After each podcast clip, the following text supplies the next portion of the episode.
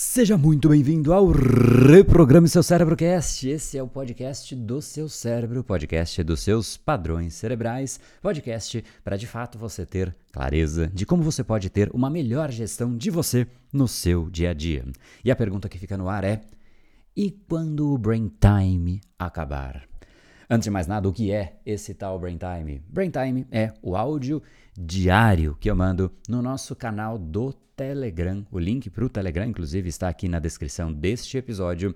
E este áudio, ele simplesmente tem um prazo de 365 dias seguidos. E nós já estamos caminhando para os áudios finais. Eu trago aqui para você Alguns destes áudios, áudios selecionados pela audiência, selecionados por quem ouve através de um critério de votação objetivo, ou seja, os mais curtidos, e esse foi um deles o que vai acontecer com os Brain Times quando os 365 dias acabarem. Mas a reflexão vai muito além. O que você faz na sua vida com aquilo que acaba, com os ciclos que se encerram. E é exatamente sobre esta reflexão que eu quero trazer aqui neste nosso episódio de hoje. E antes que você imagine, será que o podcast vai acabar? Não, de forma alguma, o podcast não tem data para acabar, muito pelo contrário, foi um dos primeiros no Brasil e seguramente continuará por longos anos. A gente está aqui desde 2016 e o que vai acabar é o Brain Time, que é exatamente esse áudio que vai de forma diária no nosso canal do Telegram. Mas, como eu disse, a reflexão reflexão de hoje é usando de base o Brain Time, mas como você traz para você e para a sua vida os ciclos que se acabam. E mais do que isso, como acabar ciclos que de fato precisam ser acabados ou como continuar com ciclos que simplesmente fazem parte da nossa vida. É uma reflexão muito relevante para, de fato, diversas áreas da nossa vida. E enquanto a gente não conseguir equacionar isso, a gente fica com uma sensação de que a vida está patinando. Reflita sobre o que foi discutido neste nosso episódio de hoje.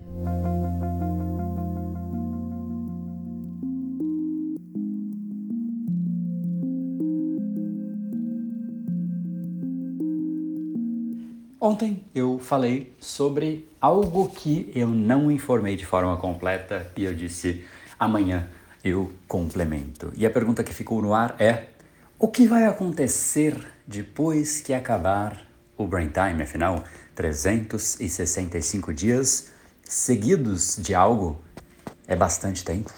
Você cria um padrão, você cria simplesmente o costume de fazer aquilo, gera uma estranheza não fazer. Assim como talvez para você gera uma estranheza não ouvir.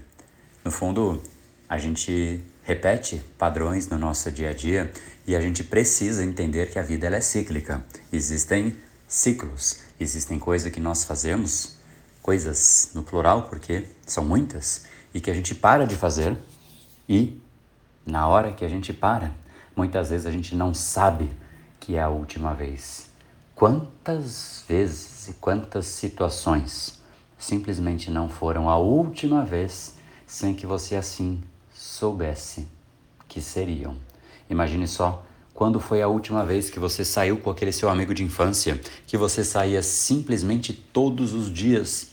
Um dia foi a última vez. E você talvez não saberia dizer: olha, essa vai ser a última vez, mas foi. Quando foi a última vez que você saiu com talvez um antigo namorado ou namorada e de repente vocês terminaram? Teve uma vez que foi a última, normal, e você não sabia que era a última vez. Quando foi a última vez que você conviveu com uma pessoa que de repente não mais faz parte da sua vida, por qualquer motivo que seja, e você não sabia que era a última vez. Não saber que é a última vez é perverso, porque a gente simplesmente não tem como se programar para aquilo, como se, mesmo sabendo para tudo, a gente de repente poderia se programar, e a verdade é que não, tem coisas que talvez seja melhor não saber mesmo porque saber faria a gente sofrer antes, durante e depois. Talvez seja melhor saber só depois e sofrer depois do que sofrer antes, durante e depois. Não é verdade? Pense comigo, se você soubesse tudo aquilo que vai acontecer, todas as situações que você terá como a última vez, você vai sofrer todas as vezes até que de fato seja a última. É por conta disso que essa imprevisibilidade, de certa maneira, é uma dádiva, porque ela nos permite aproveitar. Mas, ao mesmo tempo, alguns aproveitam essa dádiva e tratam tudo como infinito, algo que não é verdade. Simplesmente é impossível que algo seja infinito. Então, não sendo infinito e não sabendo quando irá terminar, mas sabendo que invariavelmente irá terminar, aproveite a cada momento, cada segundo, cada suspiro, cada interação, porque, repito, você nunca sabe quando vai ser a última. Mesmo as que foram as últimas, você não soube que era naquele momento a última chance que você tinha de fazer algo. Mais uma vez, pela última vez. E é, de novo, para alguns cruel, mas se você pensar por esse ângulo que eu acabei de trazer, é uma grande dádiva. Agora, tem coisas que sim a gente pode planejar como um ciclo intencional, com começo, meio e fim. Então a vida é dividida em coisas em que a gente não tem como controlar, não tem como prever, e coisas que a gente pode sim controlar e pode sim prever. Pode colocar um ponto final, pode começar um novo capítulo. Tem coisas que a gente pode fazer isso. E esse é o caso do Brain Time. O Brain Time ele chega assim a um final. Falei que são 365 dias seguidos. Estamos no dia 320. Brain Time 320. No dia número 1 um, eu talvez não imaginasse como é que seria no dia 320. Mas ao mesmo tempo, eu já passei por isso de uma forma até mais intensa. Afinal, foram 365 vídeos diários. Isso feito alguns anos atrás. Então eu já passei por uma maratona mais intensa.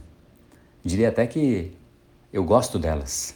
O mestrado, por exemplo, foi uma jornada de duas horas diárias todos os dias.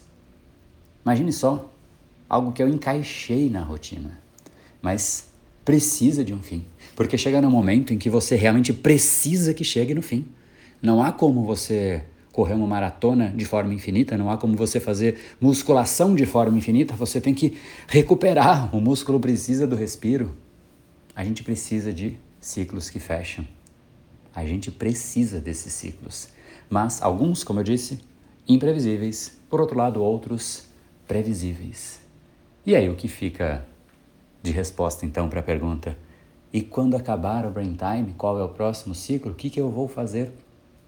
A resposta é que, em parte, eu já desenhei, que era a ideia, eu comentei, caso você ouviu desde o primeiro, você sabe o que eu falei, que esse brain time ele tem algumas intenções e algumas delas são, por exemplo, em primeiro lugar, armazenar capturas, reflexões que para mim foram e são importantes. E se são importantes, eu quero ouvir de novo. Esse é o ponto, essa é a ideia. Eu quero ouvir o Brain Time. Agora, como ouvinte. É fascinante isso. Eu falei que são reflexões que são coisas valiosas para mim. Isso que eu estou discutindo sobre ciclos.